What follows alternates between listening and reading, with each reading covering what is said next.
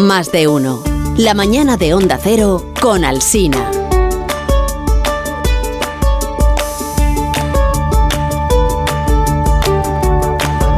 Saludar a un invitado que se ha quedado completamente rayado con el desafío matemático este, igual que nosotros. Su nombre eh, a usted les, les, sonará porque es eh, fundador de este programa de radio. Eh, es Juan Ramón Lucas. Eh, buenos días, Juanra. Buenos días. A ver, si, si yo hago 40... No, por favor. Haces Es a que de 40 verdad. kilómetros por Hay, una- hora. hay un elemento que, es- o sea, tenemos Es que que, contar el factor 2, cerebro. ida y vuelta. Juan, no daña el cerebro, que esto es buenísimo para el cerebro, sistema no, inmunitario, de verdad. De ¿eh? verdad que Buenísimo. no. Yo creo que no tiene solución. Sí, te solución tiene que tener. Siempre ¿Cómo no tiene va a tener solución en la vida. Bueno, ¿Qué mira, hace ahí se ha Santi? Fuera, corta Santi, fuera. Alguien con ese acento de Estamos- Murcia no puede darnos una cosa sin solución. Estamos deliberando Claro que sí, nosotros. Santi, déjanos. Hijo, Está ahí el profe encima de las cabezas de los No, alumnos, porque yo estaba diciendo que si a 40, si por ejemplo tenemos que recorrer 40 kilómetros, bueno, es igual, luego lo resolvemos, que si no, no hablamos Pero, de Juanra, No, que aquí hemos venido para hablar del libro de Esto es sanísimo, esto es muy es bueno. muy sano. ¿verdad? Sí, ¿no? Sí, sí. Eh, pensar, eh, reflexionar, sobre todo tener pensamiento crítico, aparte te hace más libre como, como ser humano. Se lo vas a contar sano. a Juanra. Pero no te, hace, Y Juan no lo sabe. contribuye a ese pequeño estado que nos que tenemos, que llevamos y que nos mantiene vivos, que es el sistema inmunitario, es verdad. De eso vamos a hablar, de eso vamos a hablar. Pues te lo agradezco mucho, Carlos De Alsina. nada, de este libro que se llama Inmunofitness. La salud también se entrena, de Juan Lucas, que es la persona a la que yo pienso cada mañana cuando, eh, con, con- esto no- tú no lo sabes, pero cuando me toca meterme en la ducha, eh, cada día tempranísimo, es verdad, tempranísimo, eh, yo siempre digo, Se acuerda de ti. ¿y si, y, si, y si dejara que el agua fuera fría, fría? Te sentaría de que maravilla. salga solo agua fría y me metiera ahí a darme una ducha Es un helada. cobarde, es un cobarde que dice que no Juanra hace. que te, te genera y todo, te, te pone en acción y luego ya Sí. estás despierto toda la mañana y, Sí. nu- nu- y la verdad es que nunca me atrevo. Ni por esas. Ah, no, Eh, pensaba que lo despierto. No, no, no, lo, lo intento, pero ni por esas. ¿no? Y entonces al final siempre le doy al agua calentita para que Es que salga. tiene truco de todas maneras. Yo también. Lo No, que explica en el libro el truco que tiene. ¿Que tiene truco? Que sí, que nosotros nunca caemos en ese truco. Bueno, eh, vamos a. Vamos a empezar entonces por el principio. Por- porque el punto de partida es tu, de verdad, eh, marciana afición a Sí. meterte en la piscina. Bueno, no eh, solo eso. eh, helada eh, en invierno, Sí. en, en el agua fría en invierno. Eso lo, Fría. sigue- eso lo sigues haciendo. Eh, lo hago todos los días y Pues cuando puedo, que ahora tengo más tiempo de estar en Asturias, pues en el Cantábrico, que está maravilloso en esta época. ¿Cómo está el. Cantábrico? ¿Más frío o menos frío que tu ducha? Eh, mucho menos frío. Mucho menos frío. Menos frío. O que, o que el agua de una piscina helada en invierno. Sí, ahora mismo debe estar, ahora habrá subido, pero la semana pasada estaría a 12-13 grados y la temperatura exterior eh, ¿cómo ha podría subido, ser no? 3, 2-3 grados. Ya no lo Ha subido era. mucho en los últimos tiempos agua Por eso, por cierto. ¿eh? A ver, tú en el libro lo que cuentas es que la primera vez que te... Bueno, cuando empezaste con esto de meterte Sí, en la piscina fría, tú te- era cuando te levantabas a las 3 de la mañana para hacer el En Días como O hoy sea, de Radio hace- Nacional. Exactamente. O sea, que un- no estamos hablando ya de que met- años. En la piscina fría, pero además a las 3 o de la mañana. Sí, exacto. Vale, y entonces yo entiendo que una vez lo hicieras, ¿no? Porque todos tenemos pues ese momento de debilidad en el que... Y a, lo mejor, y a chaladura. lo mejor era mes de septiembre, que todavía se puede, pero luego decidiste mantener Sí, exacto. la costumbre. ¿Pero por qué? ¿Por qué? ¿Qué necesidad, ¿Qué, qué- qué te aporta? Mm. ¿Qué te aporta? Pues mira, eh, el otro día me escribía un correo una, una, una oyente, una, una persona que eh, ha empezado a practicar esto de la ducha fría. Dice que está deseando todos los días cuando llega el momento en que al final de la ducha caliente le dan al agua fría y entonces les provoca en el cuerpo toda esa conmoción que provoca. Mm, eh, quiero decir que esto es relativamente eh, eh, rápido.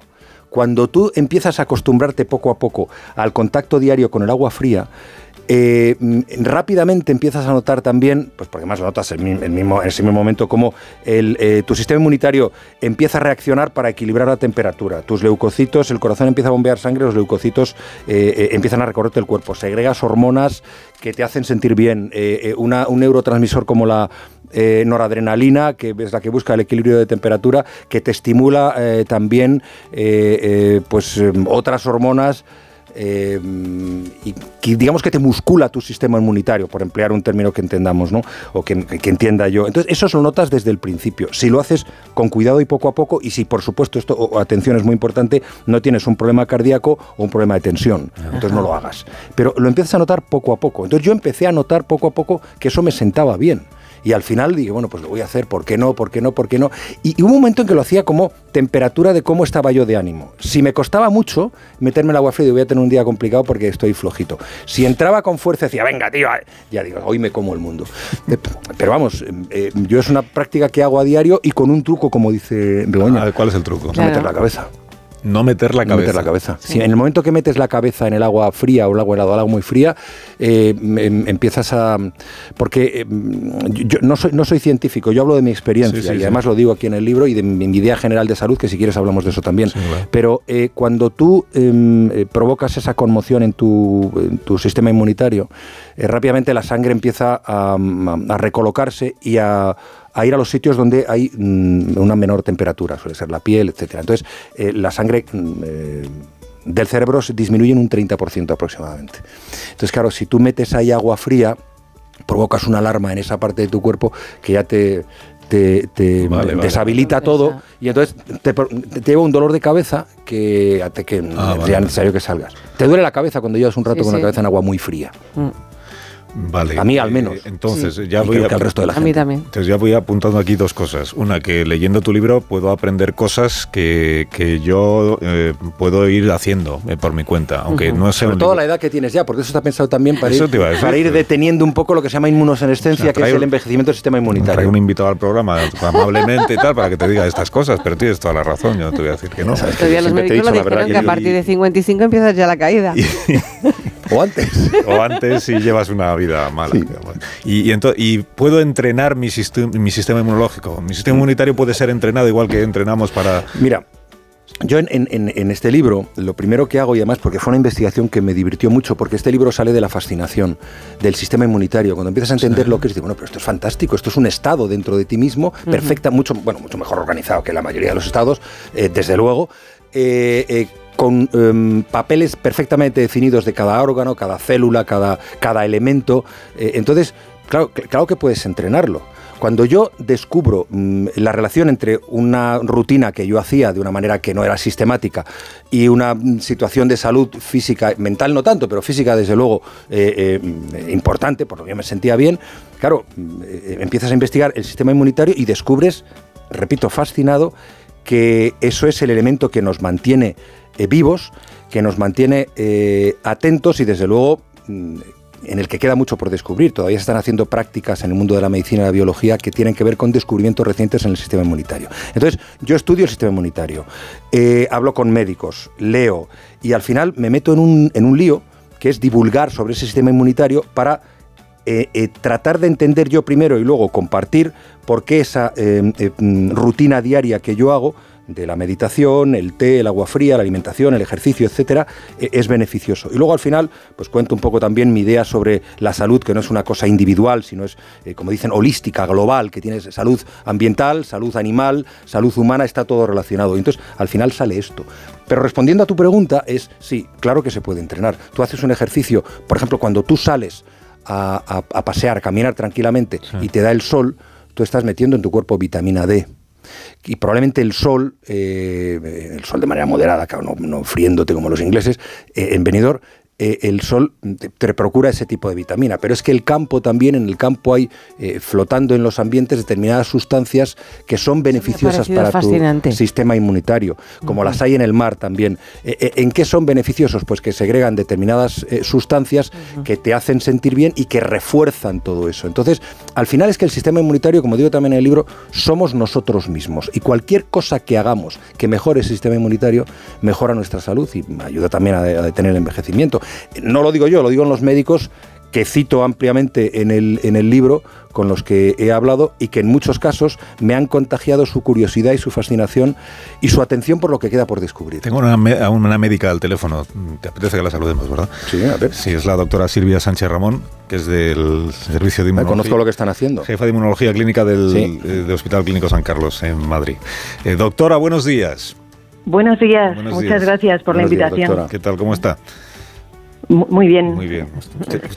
Usted, también se ducha con, con agua fría. Bueno, eh, eh, Juan- no, cuenta Juanra en el libro una de las cosas que también me ha apuntado aquí es que existe el sistema inmunitario adaptativo y el Claro. sistema inmunitario innato. Entonces aquí me, me tenéis que hacer una clase entre los dos de, de divulgación. Ella, yo puedo divulgar, ella es la que sabe. ¿Qué, qué es el sistema inmunitario innato y qué es el adaptativo, doctora?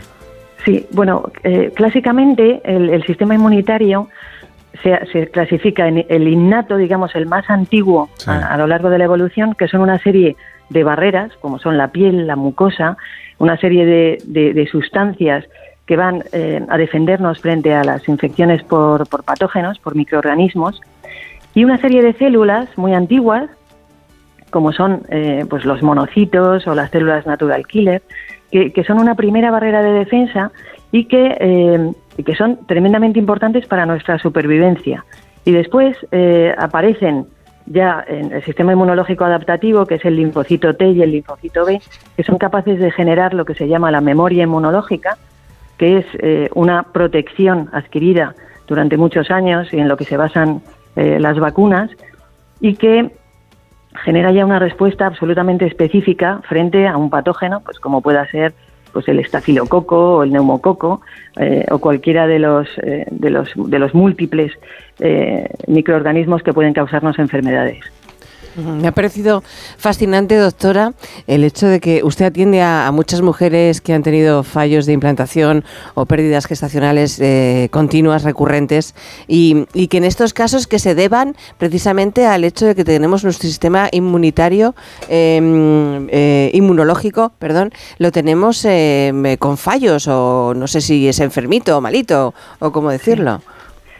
Sí. Bueno, yo comparto la fascinación del sistema inmunológico con Juan Carlos, sin duda. Sí. Y desde hace muchísimos años, los inmunólogos clínicos, que es lo que yo soy, Sí. eh, nos dedicamos a, a enfermedades.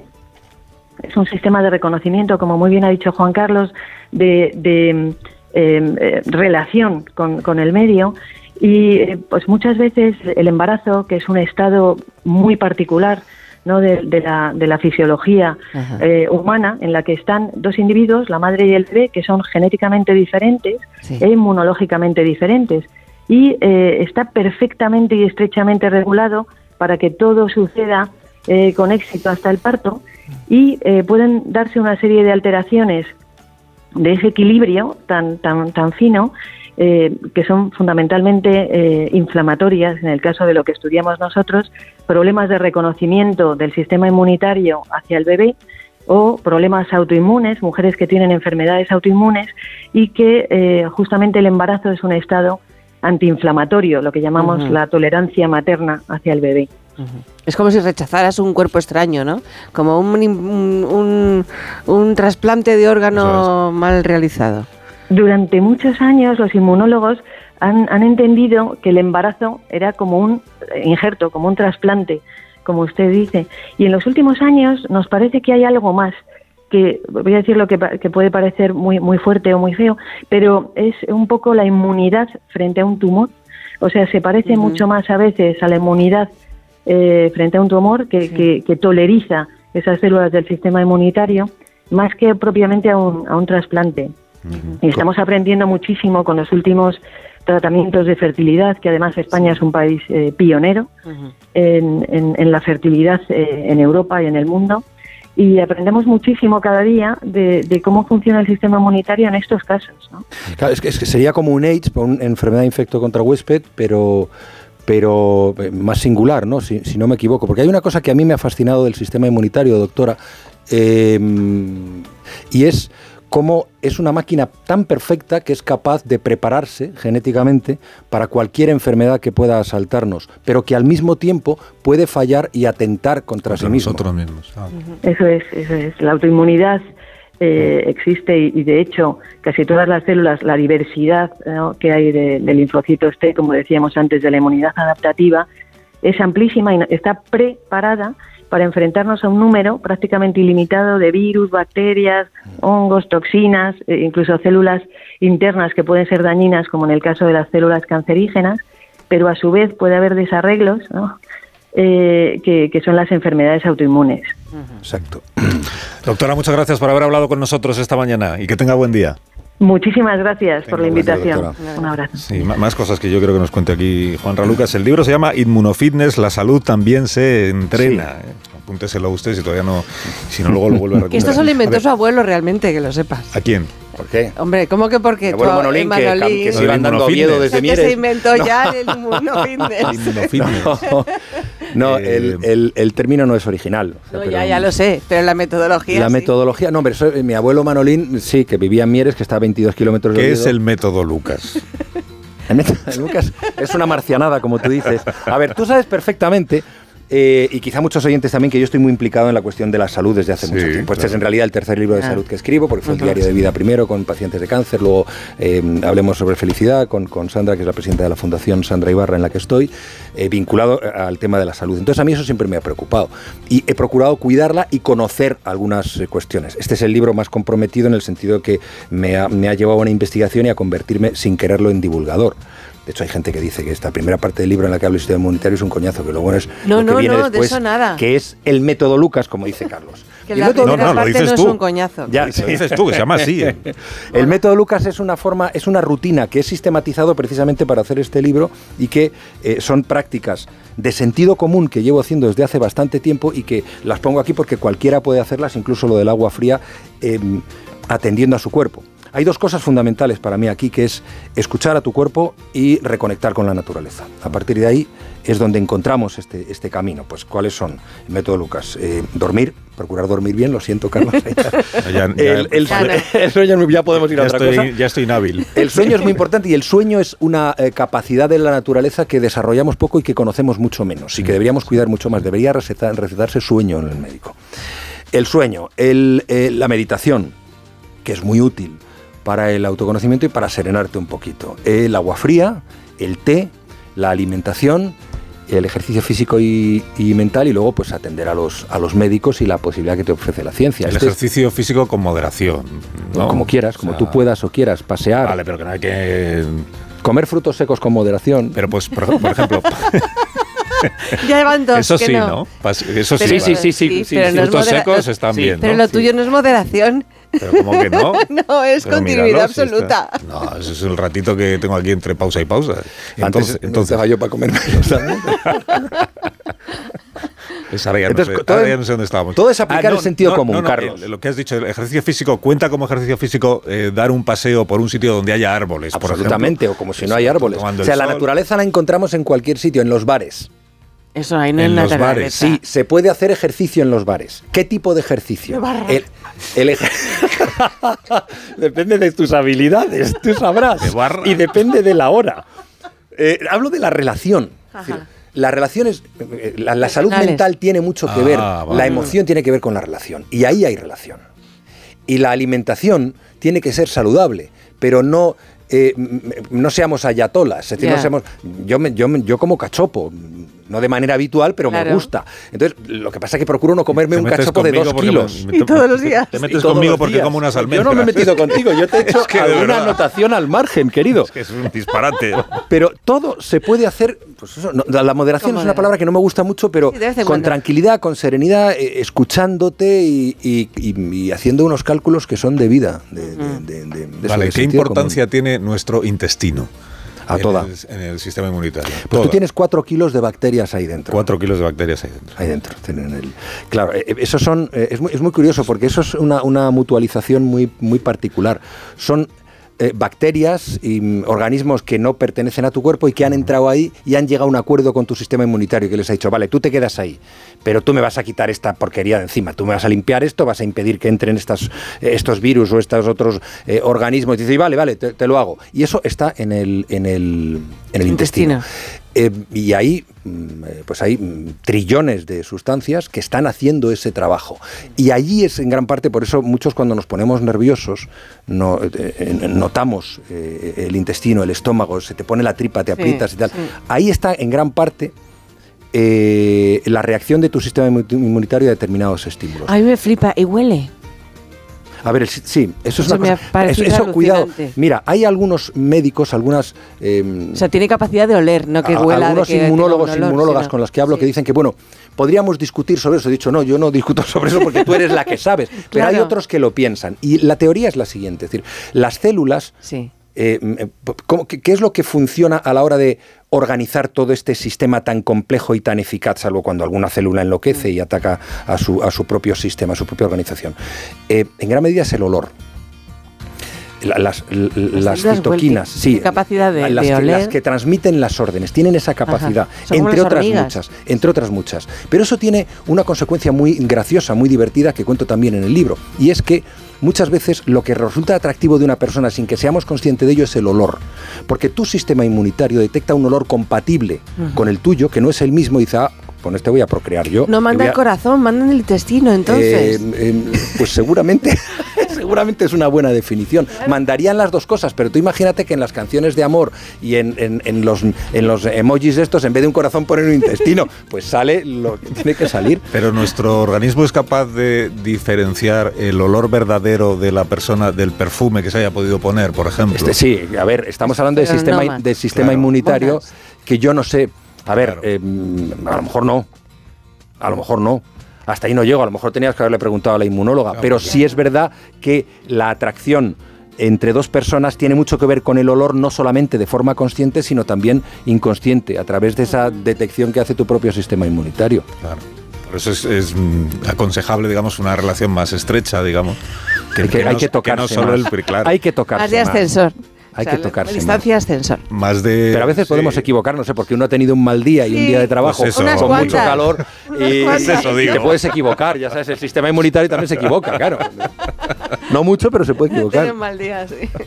Bueno, eh, todo esto lo puede usted leer y ampliar y aprender un montón de cosas en el libro de Juan que se llama Inmunofitness, la salud también se entrena. Mm. Que ya, pues, supongo que ya tendrá un montón de lectores y Está- más que va a es- tener a partir de hoy. Mira, Está yendo bien. Y una hay- máxima del método Lucas, es que tener perros. Ah, eso, está- Sí. eso es positivo también. Eh, sí, sí, eso te reconecta con la naturaleza de una manera bestial. Ah, y tú cuando estás con tus perros Claro. eh, te pones a su altura y eres como ellos, lo cual no está mal. Y les entiendes y hablas con ellos. Claro que sí. Claro que digo, sí. cuando te pones a tu altura no te- que te pongas de rodillas. y- no, No, no, estoy hablando de la relación peores. que tú los Cosas peores, sí.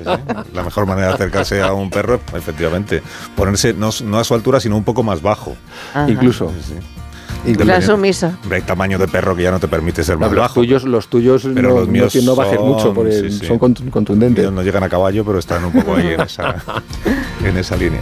Bueno, Lucas, eh, quédate un minuto porque vamos a, resolver el desafío matemático. Yo ya lo tengo resuelto. Pero no lo voy a decir.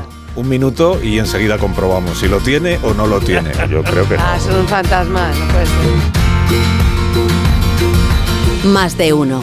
La mañana de Onda Cero con